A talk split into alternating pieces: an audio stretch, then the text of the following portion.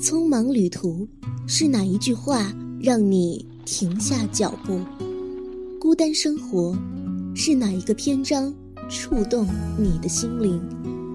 文字是有生命、有灵魂的。有时，读一些文章时，常常被文字的真实与贴切所打动。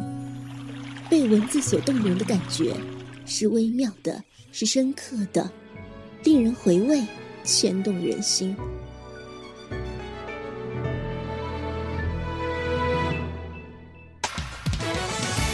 这是阅读时刻，也是快乐时刻。九四一阅读早茶。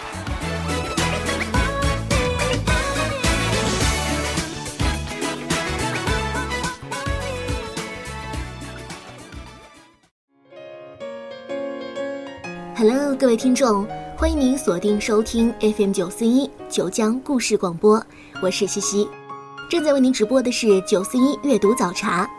今天是美好的星期五，每周五我们都要进行一些特别的讨论，关于书，关于作者，关于文化现象。Today is special，每周一期的特别节目送给您，我们一起随性的聊一聊一些和书有关的内容吧。Today is special。抛开榜单，聊聊书。九四一阅读早茶。青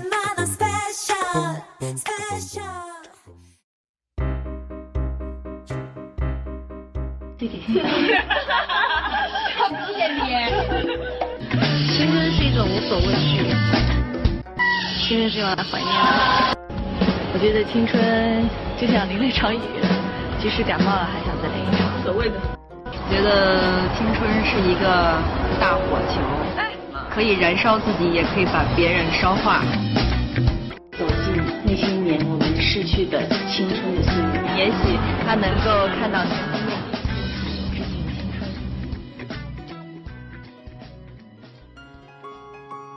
如果问你一个问题，青春是什么？你会怎么回答呢？人的一生当中，最美好的时刻就是青春吧。人不可能经历两次青春，所以青春显得就非常的珍贵，也成了古往今来作家们最喜爱表达的主题之一。进入了二十一世纪，青春文学成了一个特有的文学形态，而且迅速火了起来。这些青春文学的作家有韩寒、郭敬明、林小溪。春树、张悦然，他们写作的题材主题都是和青春有关，比如韩寒喜欢写青春的叛逆，郭敬明喜欢写青春的忧伤。这些年来，青春文学都是市场上炙手可热的宠儿。中国社科院发布的开卷小说图书类排行榜上，我们都可以发现。每一年，青春文学都占了很大的一部分。报道说，昨天中国社科院发布了《中国文情报告（二零一二至二零一三）》的蓝皮书。报告公开的开卷小说类图书畅销排行榜显示，去年啊，莫言热并没有改写文学作品畅销的格局。小说类排名榜单上，郭敬明仍然处于畅销书的霸主地位。报告显示，郭敬明共有三本书进入销量的前二十位，其中。《小时代》三点零刺金时代位列榜首。我确实感受到了他对于朋友和生活的一种态度，嗯，跟我自己就是很相似吧。给我确实给我一种鼓励，让我度过了难关。嗯，我挺崇拜他的。我希望他语言可以再华丽一些。真的很多人很喜欢他的，我希望这么多人看他的东西以后会感觉到，呃，生活还是有意义。青春文学帮我们回忆青春，也不断的引起很多人的共鸣，这应该是青春文学长盛不衰的一个很重要的原因。去年有一部电影非常的红，我相信大家都有印象，它和青春有关，它掀起了一股青春电影潮，它的名字叫做《致我们终将逝去的青春》。随着这一系列青春片的热映，唤起了很多人集体的青春记忆。电影的好票房带动了青春小说的大热，以青春为主题的文艺创作从青春小说延伸到各个领域，也显示出了青春这个题材非常强大的生命力，还有产业链的辐射效应。提起青春文学、营销、电影、电视剧这几个关键词，你会一下子想到哪些书、哪些人呢？《致青春》《小时代》，他们就是这波电影改编热潮的胜利者。包括明晓溪、饶雪漫，他们的书也已经被搬上荧幕。莎士比亚说：“时间会刺破青春的华美精致，会把平行线刻上美人的五角。没有什么能逃过他横扫的镰刀，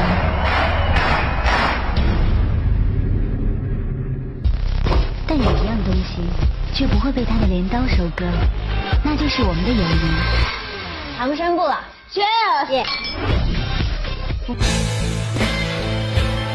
每一首想你的诗，写在雨后的玻璃窗前；每一首多情的歌，为你唱着无心的诺言。走啊！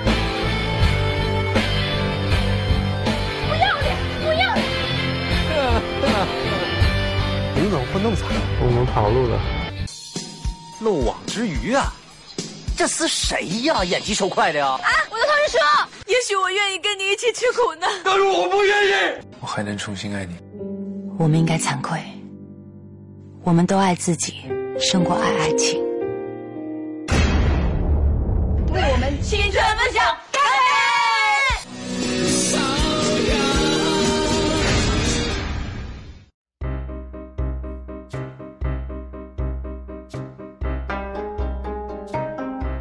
才大家听到了一些非常熟悉的台词，对不对？可以说这些电影作品延续了青春文学的热潮，也让很多人开始重新关注他们。其实每一本青春文学写的都是关于一代人的集体的回忆。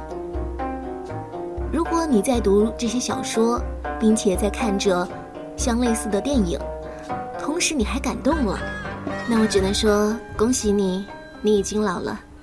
送你一首歌，致敬青春吧。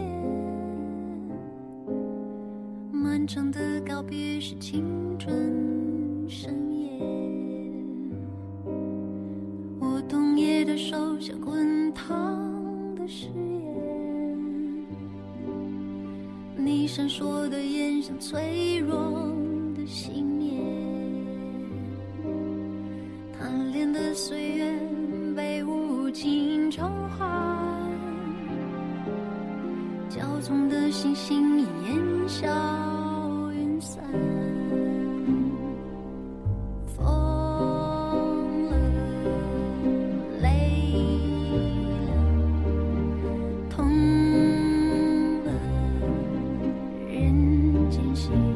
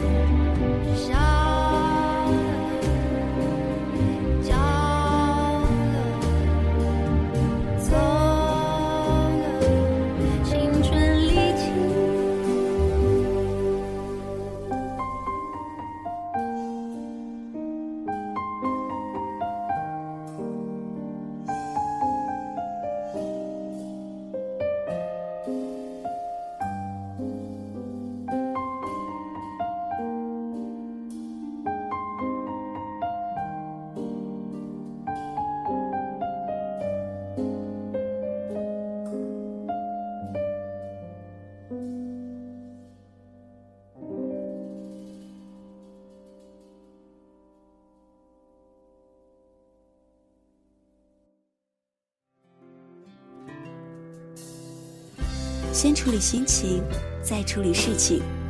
即使暂时看不到未来，也要有一颗坚定的心。你愿意和我携手告别高中时代吗？我能做的都做了。我想带你去一个只有我们两个人的地方，你还好吗？不要看自己失去什么，而要看自己拥有什么。不要迷茫，不要失望，因为你永远不会知道明天会有怎样的惊喜。有梦，所以更认真生活。有故事，有梦想。FM 九十四点一，九江故事广播。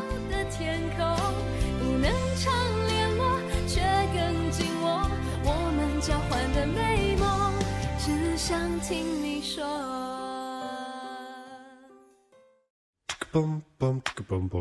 Today is special。抛开榜单，聊聊书。九四一阅读早茶。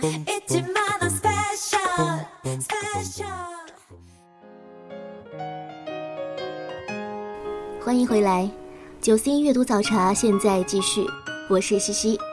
今天阅读早茶的节目主题是。明媚忧伤的青春文学，青春文学搭载着电影，引发了新一轮的热潮。在国内，郭敬明是这一模式兴起的一大代表。在《小时代》电影上映的时候，《小时代》的书也推出了全新的修订版，并且这个新版的书还切合了当下非常流行的元素，新增了很多时尚的细节。随后，《小时代》又开始热销。不得不说，郭敬明真的是一个非常成功的商人。除此之外，郭敬明的《小时代》热映之后，还引发了全社会的价值观讨论，一时之间成为了关注的焦点。这些事情都勾起了一些我的回忆。我想到，在青春文学刚刚兴起的时候，有很多人说这些书太叛逆。这些作家都是叛逆的年轻人。其实那时候新概念作文倡导的，就是对传统文学的一些叛逆。没有这些叛逆，又怎么会有这样一批新兴的作家诞生呢？但是在你的眼睛里，他们是叛逆的吗？其他的那些？被称作叫八零作家，有的时候，如果是作为经历来说，作为个人经历来说，我想他们会是叛逆的，因为他们选择了不一样的道路。但我并不认为写他们的写作是叛逆的。这不是一，我觉得这不是一个宿命的说法，这这是一个现实，就是到很多时候，无论是你不愿意写了，还是你写不出了，你的写作会停下来。所以我认为，我还是选择了一个。非常有风险、非常有挑战的事业，所以时间对我来说特别重要。我会觉得应该争分夺秒，因为也许明天，也许可能不远的一天，我就不写了，会有这样的一种感觉。但是同时我又说，只要我就是还能够写得出，我还有写的这个需要，我就会走在这条路上。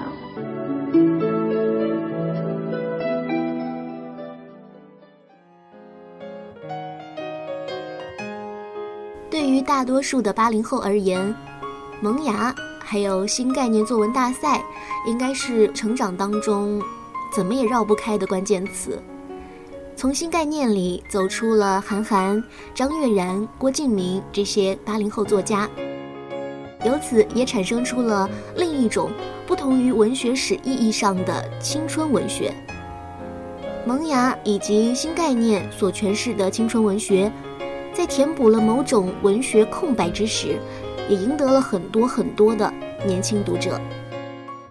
一九九八年，在赵长天担任《萌芽》杂志主编期间，他一手策划了新概念作文大赛，不仅挽救了创刊于一九五六年的《萌芽》杂志，也圆了包括韩寒、郭敬明等在内一大批青年的作家梦。所以当时为什么会搞新概念作文？这也是个很重要原因，就是我我们我们我们没有年轻人，我们没有我读者，也没有新的作者，嗯，那怎么办？作为《萌芽》这样一本杂志，它的任务就是，那个时候曾经有过一个口号说叫呃年轻作家的摇篮，就你要当作家，你要看《萌芽》杂志。但那时候没有人要当作家了，没人喜欢，就是我我包包括我的概念都说，哎呀，怎么搞的？现在年轻人都不喜欢文学。那么就想把年轻人重新拉回到文学上来，嗯，就这么个想法。近一二十年来，他非常重要的贡献就是为青年文学人才成长。他又开创了一个叫新概念作文的那个事业。嗯，现在比较重要的八零后的作家，很多都是从这条路上走出来的。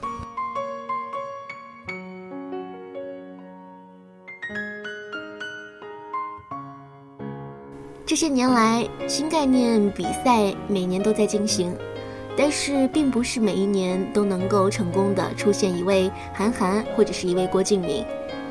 嗯，根据新闻报道，新概念比赛最厉害的时候有八万人报名。但是也出现过四万人报名的低谷。尽管说这几年没有当年那么轰动，可是它也有成千上百的年轻人命运因为它发生转折。青春文学刚开始走红的时候，我还是一个骑着自行车上学的初中生，那个时候每月的生活费很少，但是我还是买了很多书。感觉它就是我的精神食粮的一部分，买了包括《三重门》《幻城》《梦里花落知多少》《水仙已成鲤鱼去》，嗯，《泡沫之夏》《年华是无效性》等等。那个时候上课坐在一起的同桌也是我的好姐妹，大家都是这些作家的粉丝。我记得那个时候还会一起讨论《三重门》的内容，嗯，或者是。因为喜欢韩寒还是郭敬明有一定的争吵，安妮宝贝的文章写的究竟怎么样？这样的话题经常是我们一些同学之间讨论的。不过后来，一起看书的伙伴们就这样分开了，而那些书也就压在了箱底。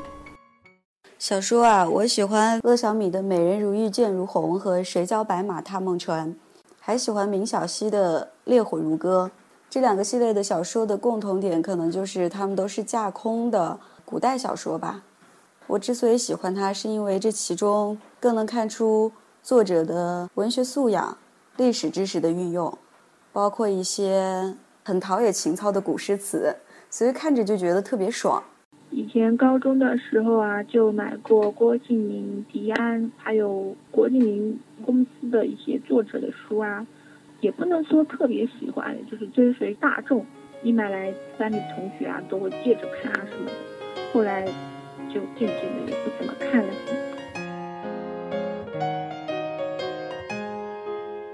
我怀念过去的你，怀念我留在单车上的十七岁，怀念曾经因你一阵微笑而激荡起来的风，夹着悲欢和一去不再来的昨天，浩浩荡荡的。穿越过我的青春，明亮、感伤、无穷尽。这是郭敬明他的散文集《左手倒影，右手年华》当中的题记。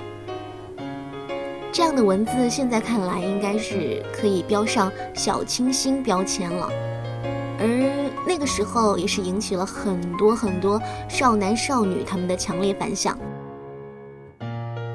我还记得那个时候写作文。其实很流行这样的明媚忧伤的文体，类似于，在这个忧伤而明媚的三月，穿过紫锦，穿过木棉，穿过时隐时现的悲喜和无常，大概就是这样类似的淡淡的忧伤，带着青春的这种痕迹、伤痕之类的这种小说，这种文体，虽然后来都已经不流行了，那个时候。确实是很红的，虽然现在看来是过时了，也许是跟新概念作文大赛的兴起有关，也许是和这波青春作家有关系。总之是一段时期的文化。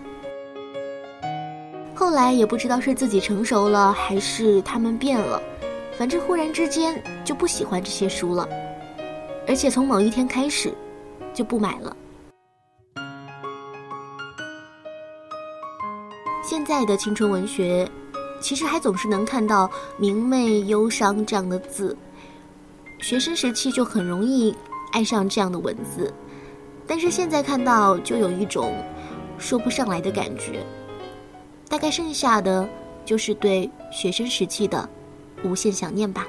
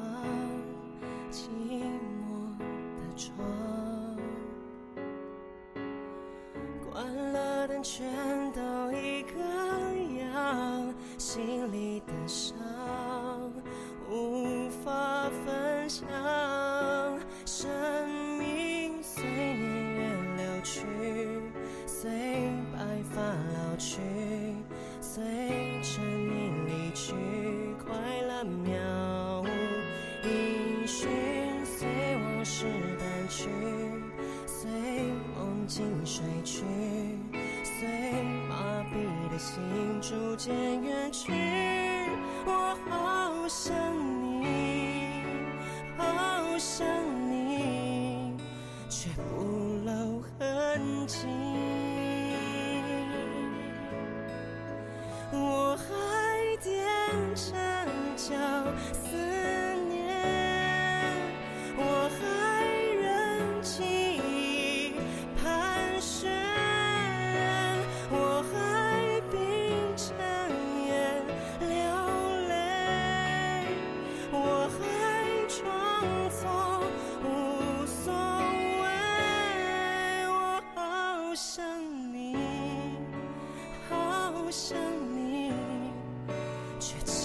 骗自己不会再来找我了，我再也不想见到你了。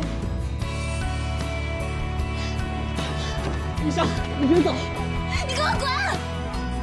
如果我今天是个穷小子，你还喜欢我吗？没有物质的爱情，只是一盘沙。王经理，这么多年，顾里已经成了身体的一部分，没有办法不爱他。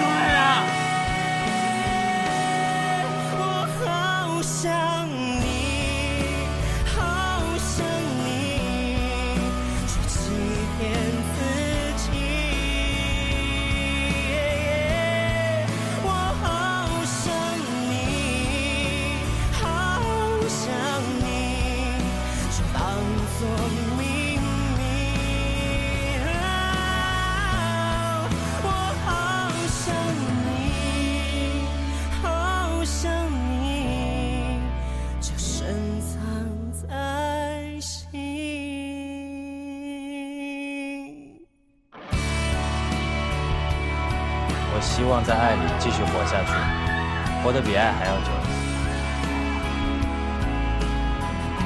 我相信这个世界上一定会有一个你爱的人，他会穿越这个世间汹涌的人群，一一的走过他们，着满腔的热和沉甸甸的爱走向你，抓紧你，你要等。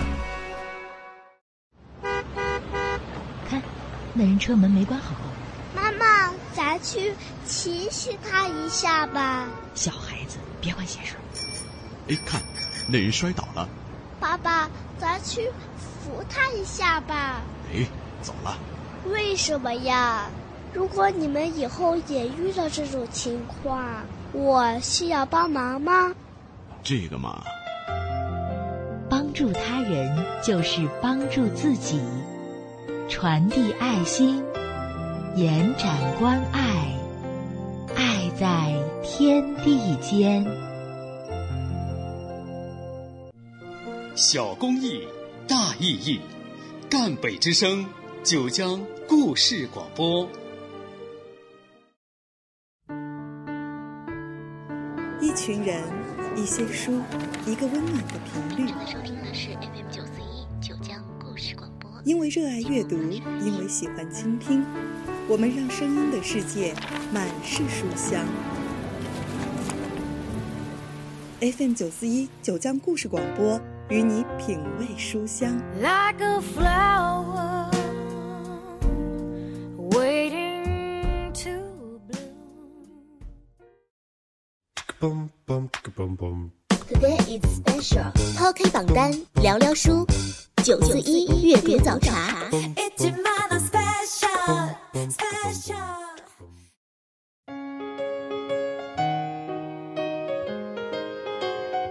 您正在收听的是 FM 九四一九江故事广播九四一阅读早茶节目，我是西西。今天我们节目的主题是明媚忧伤的青春文学。从一九九六年玉秀的《花季雨季》开始，一九九七年萌芽联合几所大学共同举办了第一届新概念作文大赛。在萌芽新概念作文大赛的推动下，韩寒、郭敬明、张悦然这样一批八零后作家的作品在青少年读者群当中引起热议。这批作者引起图书市场和媒体的关注，随后春树、小范、蒋峰、胡坚、张家伟、周佳宁、苏德、彭阳、严歌、水格、迪安、步飞烟这些新锐的作者群出现了以后，青春文学渐成气候，八零后读者群也是越来越庞大，这就造成了青春文学的。持续性的繁荣，就这样十几年过去了，现在青春文学在市场当中依然是一路领先，但是他们之中能够让人记住的作品好像越来越少了。现在部分的青春小说，我可以说就是在反复的写着少男少女他们之间的爱情，或者说是回忆往事。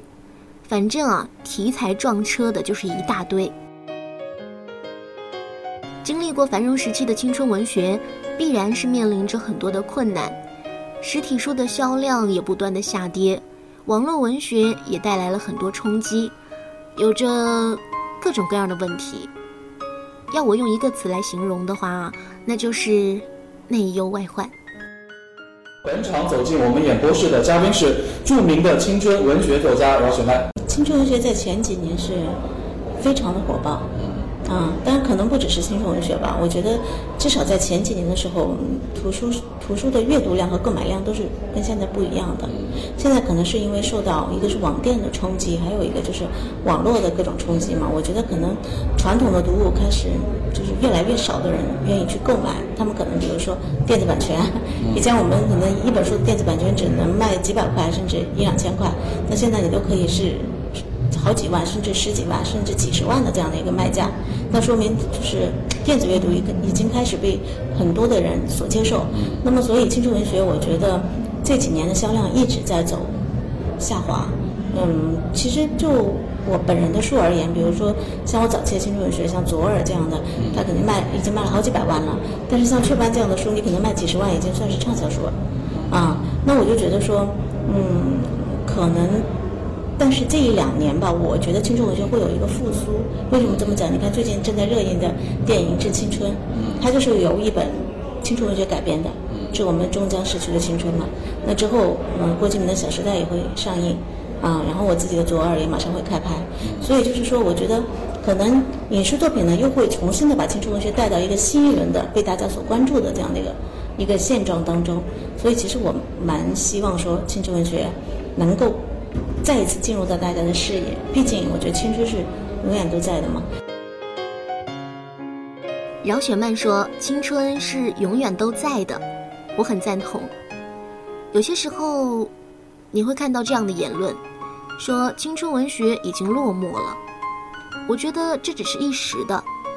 青春文学是一个不断衍生和阐释的过程，每一代都有自己的对青春文学的写作方式，所以这是一个不断产生新的变化的一个概念。每一个人都有自己的青春回忆。”八零后有八零后的，九零后也有九零后的，甚至零零后也会有。所以说，青春应该是一个永恒的主题。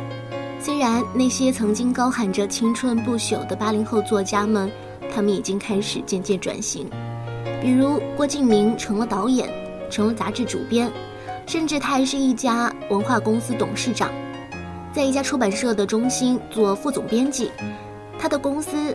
有很多很多的畅销书作家，而韩寒他不仅仅是成了专业的赛车手，还通过自己的博客很早开始就转向写社会评论为主，出书、写杂文、办杂志、出唱片，一个不落。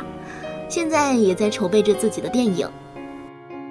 近日，郭敬明带领旗下作家洛洛、迪安一起出席了新杂志《文艺风》的庆功会。上市不久的《文艺风向》《文艺风尚》两本杂志首周销量就已经突破了十八万册。而就在这两本杂志创刊前不久，老对手韩寒仅出了一期的独唱团则正式宣布停刊，不免让人联想郭敬明是不是在暗中较劲。其实我们不太了解，因为我们这个杂志是半年前就已经开始筹划嘛，包括就是日子也是定到年底第一期，就是说新年嘛第一期发行。其实这个我们在半年前就已经定了。那对方，因为我们也是突然知道这个消息就要停了，所以说其实我们不太不太知道这个事情。《小时代》是偶像作家郭敬明的代表作之一，此前呢曾被翻拍成电视剧，还因为演员和导演之间的矛盾引发争议。郭敬明曾多次发微博怒斥制作方将他的小说改编的面目全非，所以这一次啊，郭敬明决定自己当导演和编剧，亲自将《小时代》搬上大荧幕。之前呢，我们说过，说韩寒也开始当导演拍电影了。最近呢，记者在电影局的官网就公示的通知中呢，就看到了一部名为《后会无期》的电影。编剧一栏呢，著名的就是韩寒。其实呢，韩寒除了担任编剧，也会担任导演。那么据了解呢，这部韩寒导演的处女作呢，会在全国多个地方取景，计划呢今年春夏季节开机。同样是这个新概念出来的青年作家转行拍电影，这郭敬明赢得的票房呢，却没有赢得了口碑。那这一次韩寒的成绩又会是如何的呢？同为八零后知名作家的两人同年出道，已被外界相互比较，竞争了十年。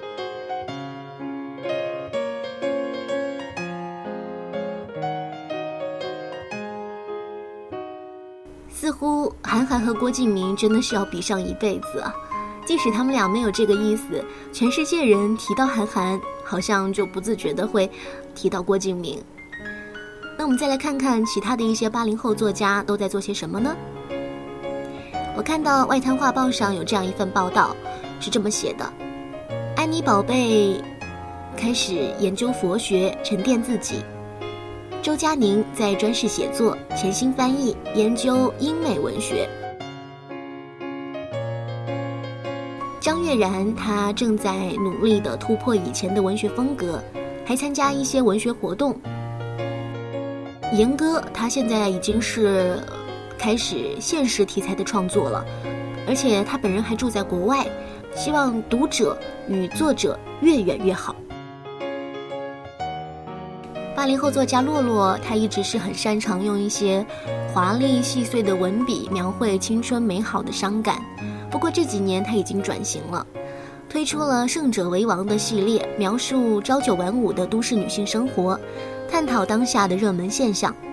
他的文字就是有意的脱离了以往的风格，变得犀利了一些。张悦然在一次采访当中说：“回看二十多岁的作品，觉得自己和同龄人确实是在用一些极端而单纯的情感构造自己和读者的理想国。这些梦你信了，读者也信了。现在的我不信了，也不造了。我在最近采访我的媒体当中，他开始说说九零后现在长大了，说你你们不如现在来八零后来回顾一下青春吧。嗯，我就感到很奇怪，谁把我的青春给结束了的呢？我的青春是就是开始的时候不是我自己宣布的，那结束也不是我宣布的，我并没有觉得我的青春结束了呀。所以说，其实八零后文学是一个过渡性的一个词。觉得其实残酷确实和好像和青春连在一起，有一种特别的一种张力。那那时候其实人的状态还是一个比较饱满的，比较的，就是人没有防御性的，但是残伤害就来了。所以这就是可能青春的残酷的这种含义。活是不错。对我来说，其实还是写作是第一位，永远都是第一位，也是我最喜欢做和最愿意。投入更多的精力在上面的事情。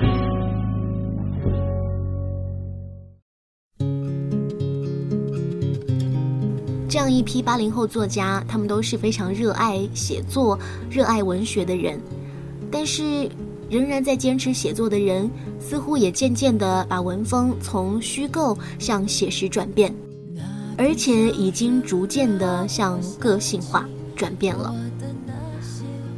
在他们和青春文学渐行渐远的时候，不知道谁会是下一个接棒人呢？我曾以为我会永远守在他身旁，